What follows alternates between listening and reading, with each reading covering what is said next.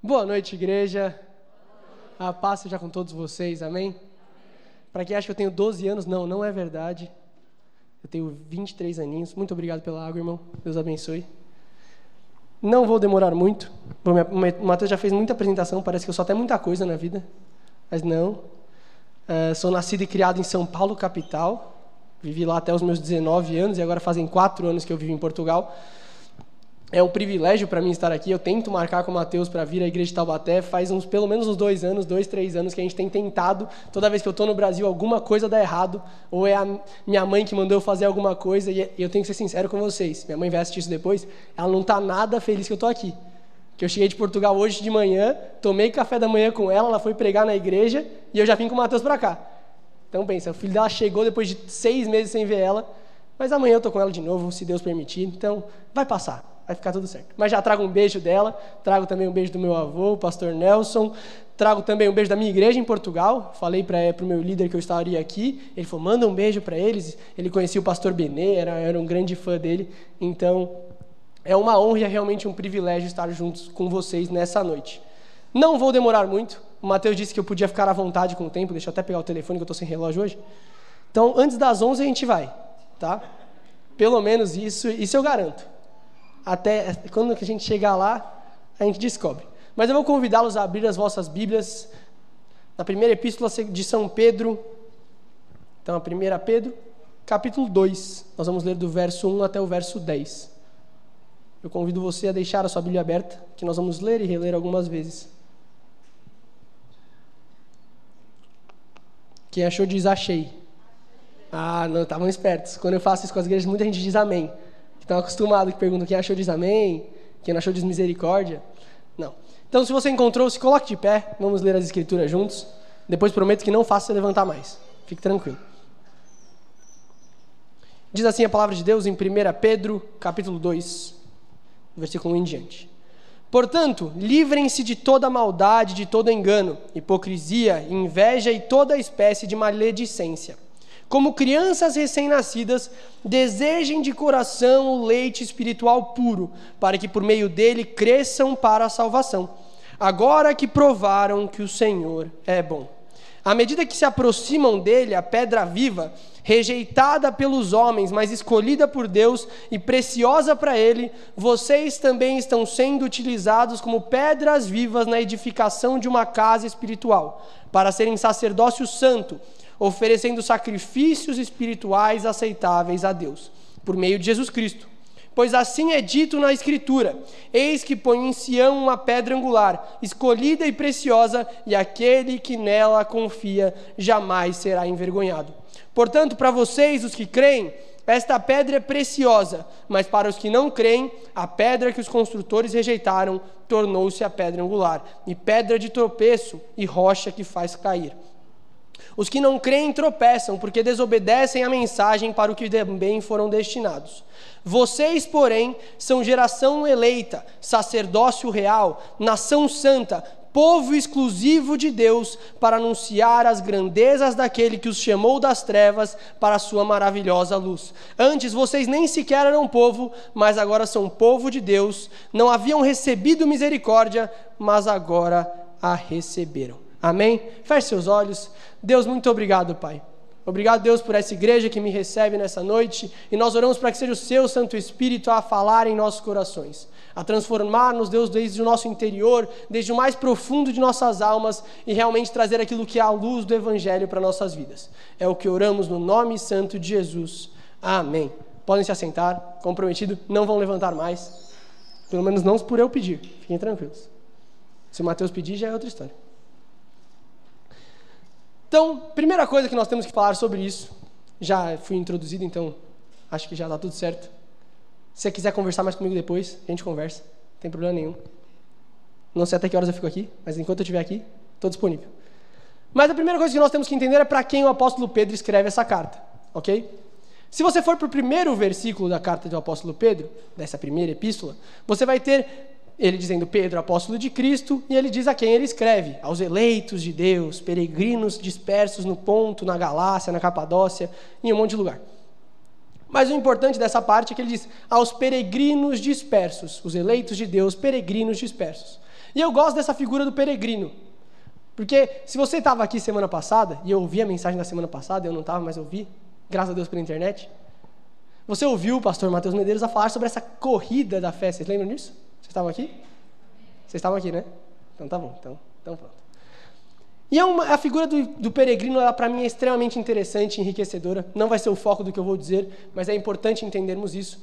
Porque ela mostra como nós estamos nessa constante caminhada da perdição que nós estávamos, ou desse mar de trevas de que nós fomos retirados, até a luz de Deus, até o momento em que estaremos juntos com Ele em glória. E essa figura é importante para entendermos a quem, a quem são os destinatários da carta. E os destinatários da carta são todos esses peregrinos escolhidos por Deus que caminham em direção a Ele. Então é claro que Pedro tinha uma visão específica de pessoas e de comunidades cristãs da época dele que precisavam ler sobre isso. Mas ao exemplo deles, nós também hoje somos peregrinos, caminhando dessa cidade de destruição, para quem já viu o filme do Peregrino ou leu o livro, até rumo à cidade celestial. Essa figura faz sentido? Então faz sentido que a carta foi escrita para nós? Sim? Que também somos peregrinos? Então pronto. Agora, entendendo isso, eu vou dividir essa, essa pequena ministração, um sermão, qualquer pregação, qualquer palavra que você quiser usar para isso, em três pontos. Nós vamos ler primeiro do verso 1 ao 3, novamente. Não precisa ler comigo, vou ler rapidinho. E a gente já fala. Depois nós vamos falar sobre os versos 4 ao 7.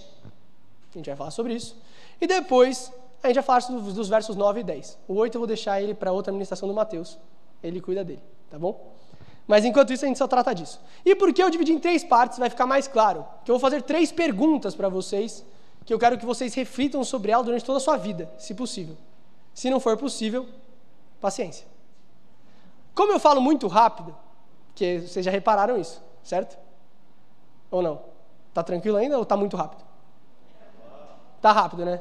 Tá bom? Nós vamos deixar o Felipe encarregado para dizer, olha, calma, segura, porque o bigode dele é bonito, eu gostei. Então ele fica encarregado de dizer, calma, vai tranquilo. É Felipe, certo? Não errei. Tá, tudo certo. Só para ver se eu sei o nome das pessoas. Importante. Felipe, tá encarregado dessa missão, tá? Se eu falar muito rápido, você faz assim, ó. Pode fazer igual o Cristiano Ronaldo, eu deixo. Não tem problema. Não tem problema. Então vamos lá. Então, disse que é, será dividido em três. Nós vamos começar a primeira parte disso. Sabendo quem é o alvo da carta, que somos nós, vamos entender o que o apóstolo Pedro quer nos dizer com esses dez versos que nós lemos. Eu recomendo que você leia a carta inteira depois em casa, com paciência, uma Bíblia de estudo de preferência. Então, diz assim: Portanto, livrem-se de diversas coisas que são, que são horríveis, maravilhosas não, horríveis. Da maldade, do engano, da hipocrisia, de toda espécie de maledicência e da inveja. Ele diz para nos livrarmos disso, certo? Foi assim que começamos. Por isso que eu falei para deixar a Bíblia aberta, para você ver se eu não estou mentindo. Sempre importante. E logo depois ele diz uma, uma coisa que é extraordinária. Ele diz: como bebês recém-nascidos, ou como crianças recém-nascidas, desejem esse leite espiritual puro. Desejem de todo o coração isso. E a primeira pergunta não é essa, mas eu já vou perguntar. O que seria esse leite espiritual puro que Pedro quer que nós vamos buscar ele? E como nós buscamos um leite que vai nos amadurecer até a salvação? A resposta é simples até, não é muito difícil não. Para nós comermos desse leite, para nós buscarmos ele, nós temos que ter uma vida de relacionamento íntimo com o nosso Criador. Então nós temos que primeiro começar isso com uma vida de oração e de constante leitura da palavra. Esse é o nosso alimento, esse é o nosso nutriente. Se nós não tivermos um relacionamento com Deus, nós não vamos ter nutriente para continuar a nossa peregrinação. E é por isso que a, a figura do peregrino é importante. Porque se nós não tivermos energia para continuar essa caminhada, em algum momento vamos desmaiar no meio do caminho e se ninguém nos socorrer, ali morreremos. Eu digo espiritualmente, não fisicamente, tá? Sempre é importante deixar isso claro. Então esse leite espiritual puro é essa necessidade que nós temos de buscar a Deus. Só que uma coisa interessante que Pedro diz, eu quero que você tome atenção, o verso 3, é que existe uma não é uma condição, porque não é uma condição, mas existe um incentivo, incentivo é a palavra certa. Existe um incentivo muito grande para nós buscarmos esse leite. Porque ele diz assim: olha, vocês têm que fugir dessas aparências do engano, dessas figuras malignas na vossa vida e buscar esse leite que o Senhor quer dar para vocês. Por quê? Porque vocês provaram que o Senhor é bom. E esse verso ele é extraordinário, porque o fato, o fato, não, facto é como diz Portugal. O fato de nós termos provado que o Senhor é bom é o que nos dará esse combustível para buscarmos a ele. Então a primeira pergunta que eu faço para vocês, agora das três partes que eu separei o texto, é: você já provou que o Senhor é bom? E a nossa primeira intu intuição é dizer: sim, eu provei que o Senhor é bom, por isso que estou aqui. E eu espero que essa seja a verdade do seu coração. Mas eu quero que você reflita sobre se realmente você tem constantemente provado que o Senhor é bom para ir atrás dele. E não para ir atrás dele para que ele mostre mais a bondade dele, mas porque você entende quem ele é e tudo aquilo que ele já fez por você ao enviar o filho dele, Jesus. Você provou a bondade dele individualmente na sua vida e em comunidade como igreja, e esse é o combustível que faz você seguir a ele. E esse é o combustível que faz você ir buscar esse leite, esse relacionamento cada vez mais íntimo com o Pai. Então, essa pergunta talvez seja mais importante para que nós possamos entender a motivação por trás da nossa busca. Será que nós já provamos, não num sentido abstrato, mas num sentido específico na nossa vida, que o Senhor é bom? Será que nós já experimentamos a bondade do Senhor? Isso é importante, porque isso é, vai ser a nossa motivação total. A motivação do nosso manter do nosso relacionamento com Ele é, vai ser porque nós entendemos a bondade dele para conosco ao enviar Jesus Cristo. Vai ser porque as boas notícias não foram gerais e abstratas para um mundo que está totalmente perdido, mas ela foi para mim que estava totalmente perdido. Eu experimentei a bondade de Deus ao entender que Ele enviou Jesus Cristo. Então eu pergunto novamente, prometo que é a última vez: você já provou que o Senhor é bom? Enquanto você reflete sobre isso, eu vou beber água. Reflete, importante.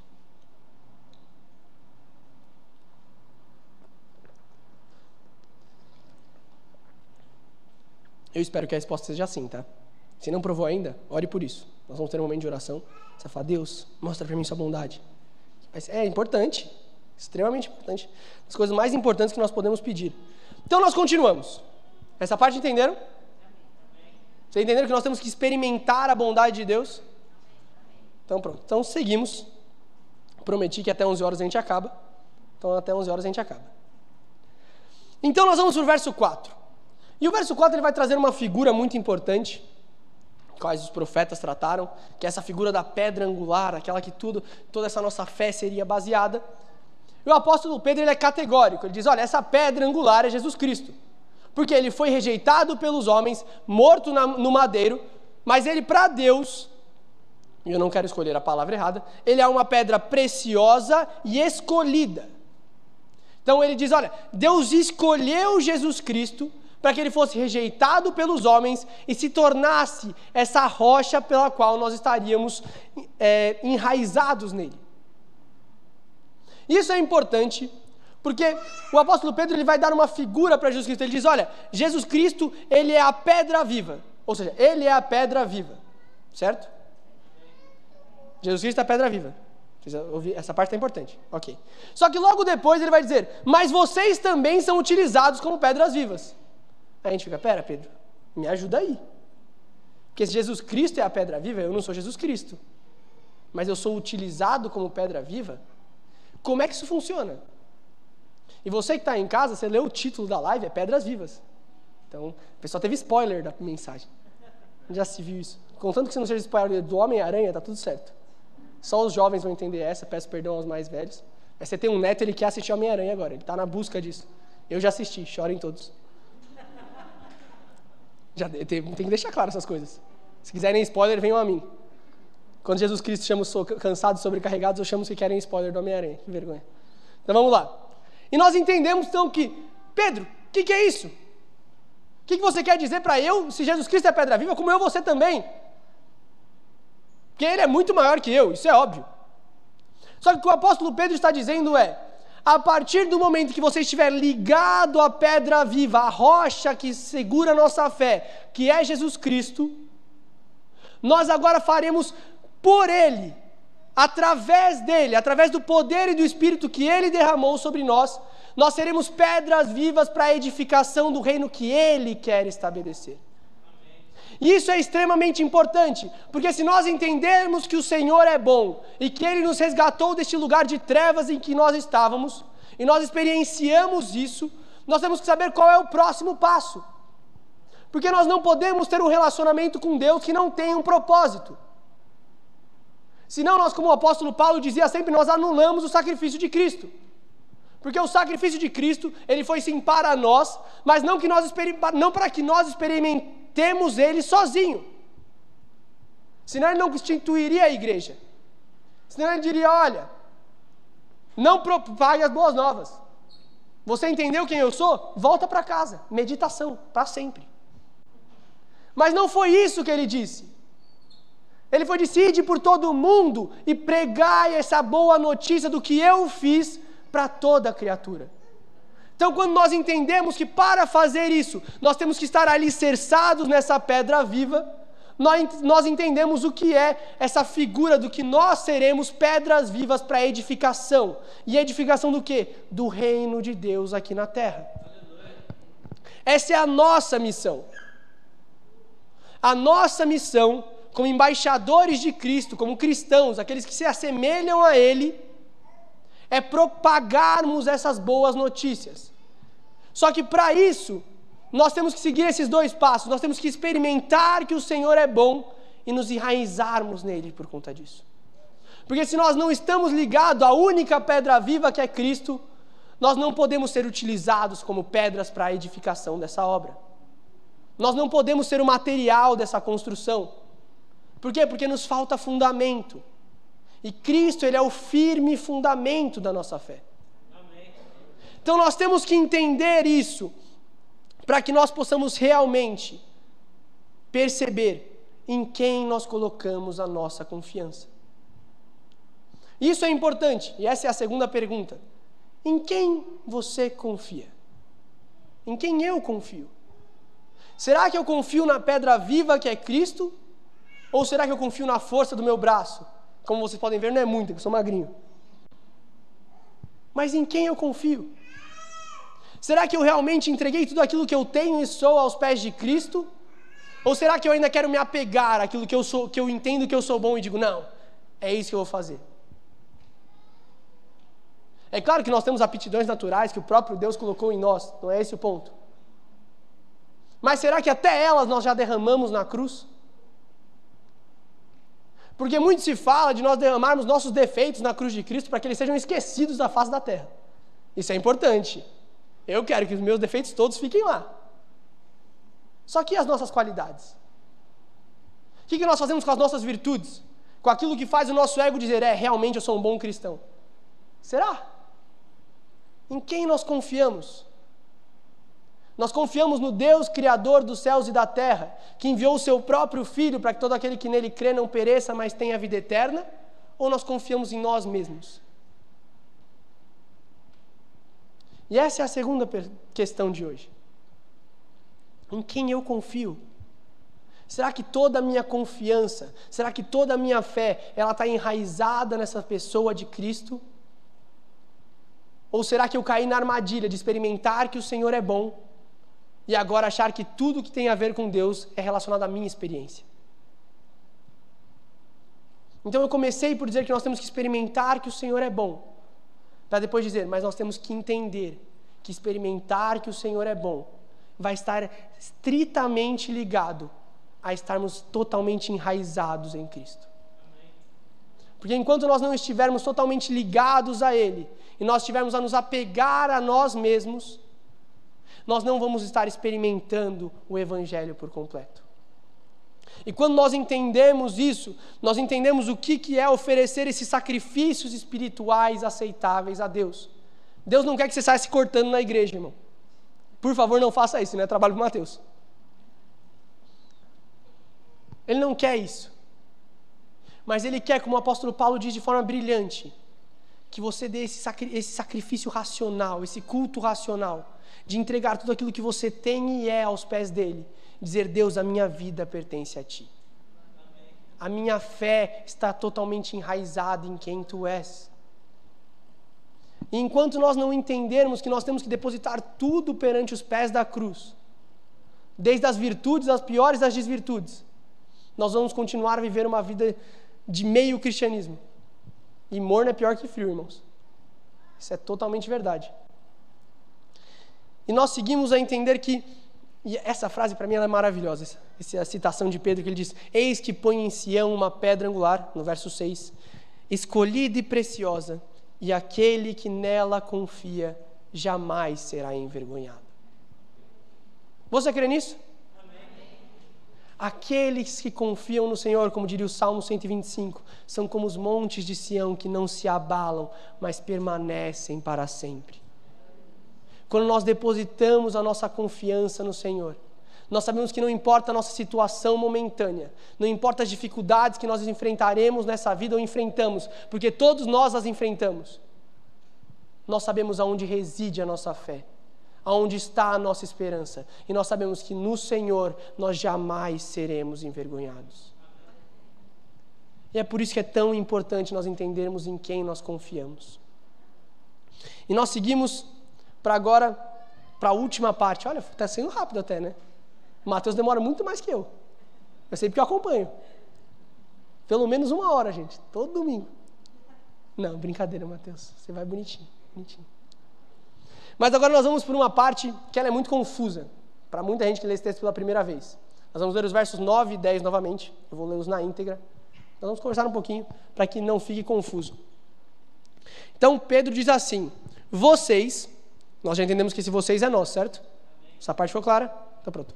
Nós.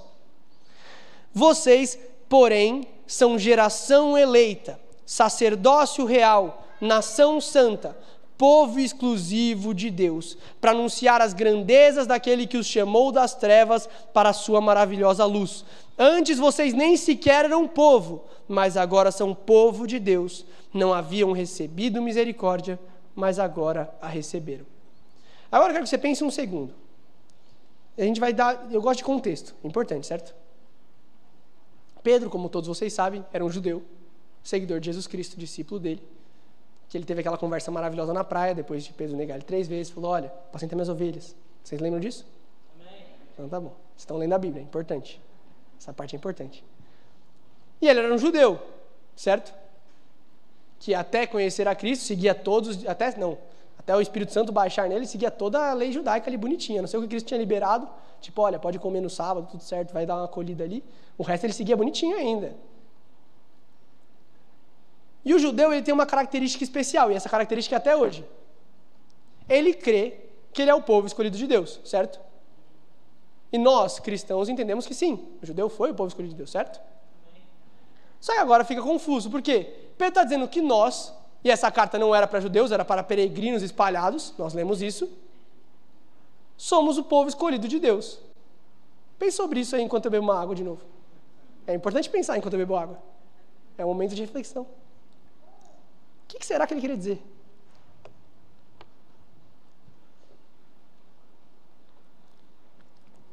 Muito constrangedor, né? Todo mundo olhando para mim beber água. Ninguém está pensando em nada. É tipo, olha, bebendo água, olha. Vou tentar explicar, vou tentar. Mas é muito estranho. Pelo menos para mim sou estranho.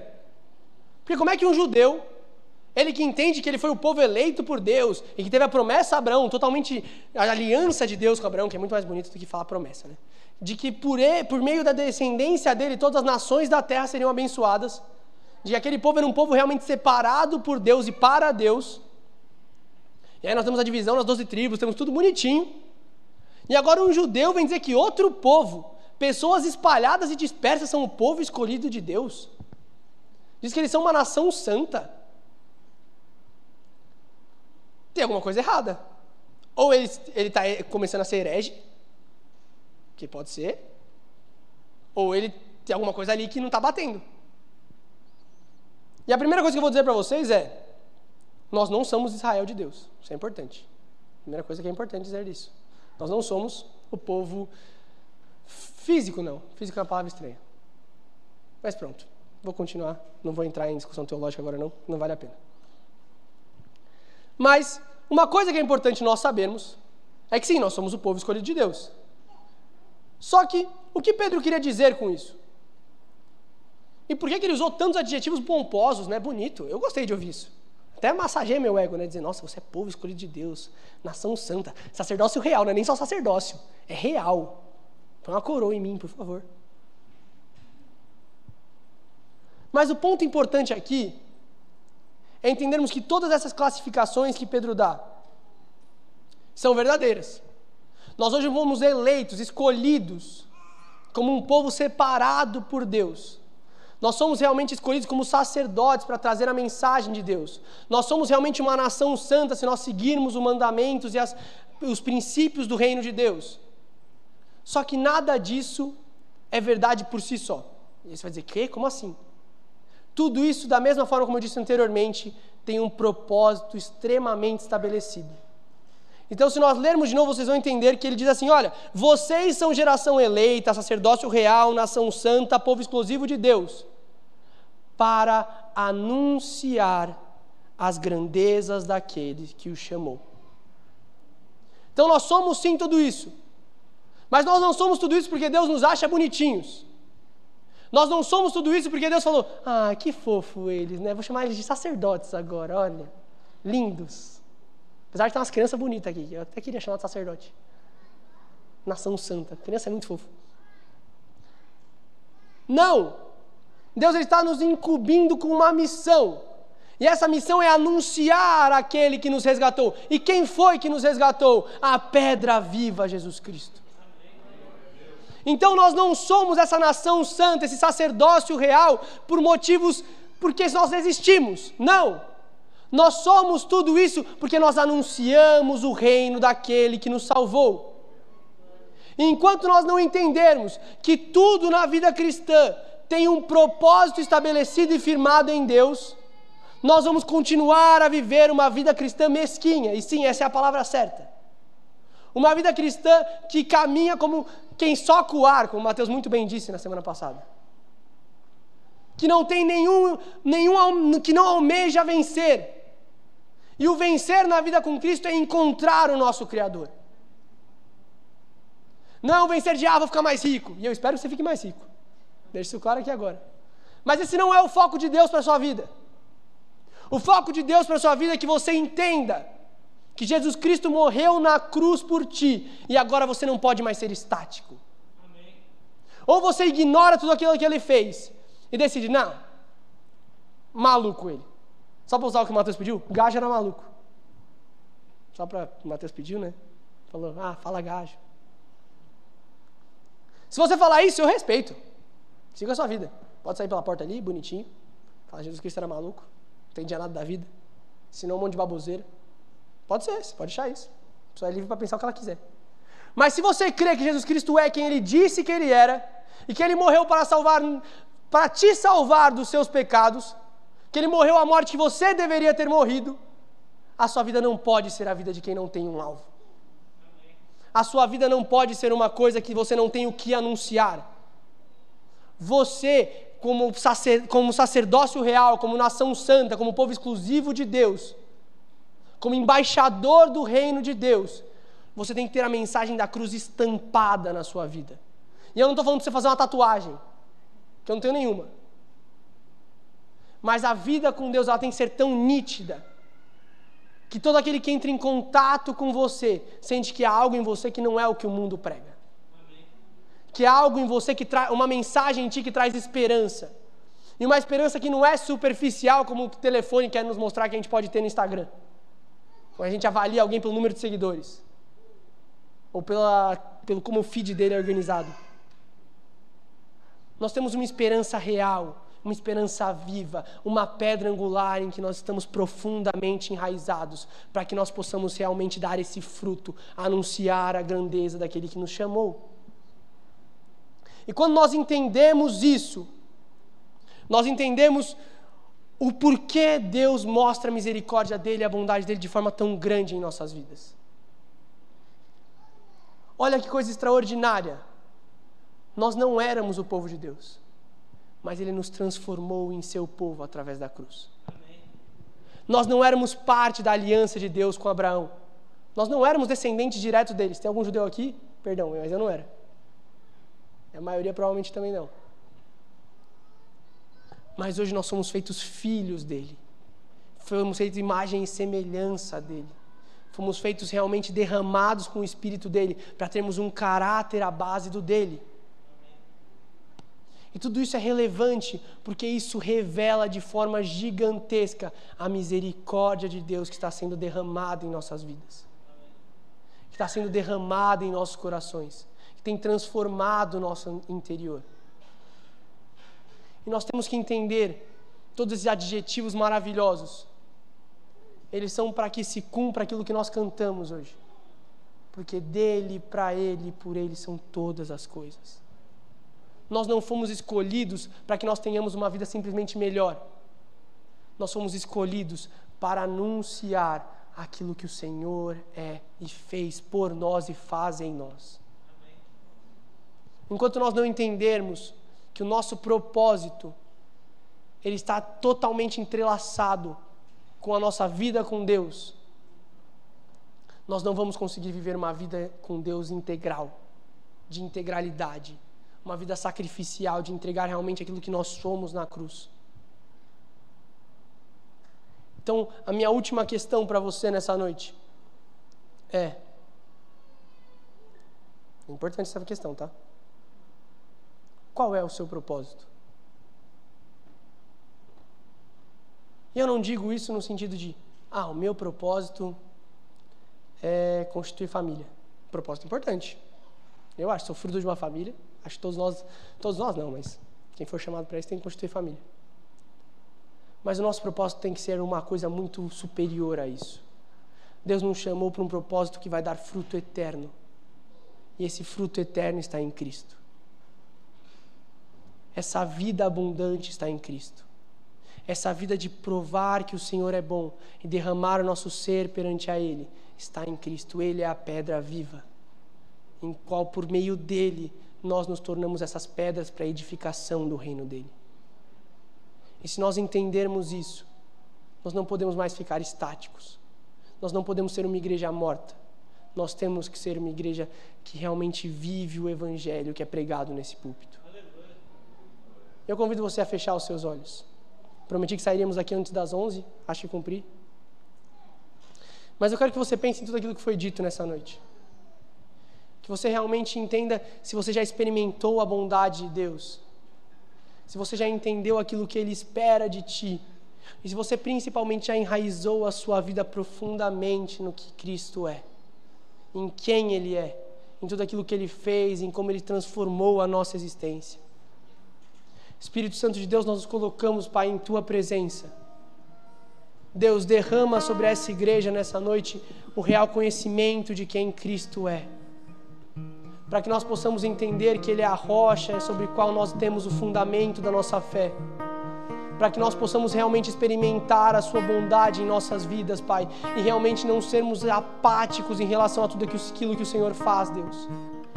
Te engrandecemos nessa noite, Deus, porque nós sabemos que o Senhor é o nosso Deus. O Senhor não é o Deus da igreja ao lado, o Senhor é o nosso Deus aquele que morreu por nós, aquele que nos gerou e aquele que no ventre das nossas mães já nos conhecia antes mesmo disso, Pai. Nós te engrandecemos, Pai, porque realmente o Senhor tem cuidado de nós, porque o Senhor tem derramado misericórdia em nossas vidas e derramado tudo isso através do sacrifício de Jesus Cristo. Te agradecemos, Pai, e pedimos, transforma o nosso interior para que nós não possamos viver uma vida cristã, uma vida de evangelho meia boca, Pai, mas para que nós possamos nos derramar inteiramente a Ti, Deus. Porque realmente o Senhor é aquele que faz a nossa vida valer a pena, Deus.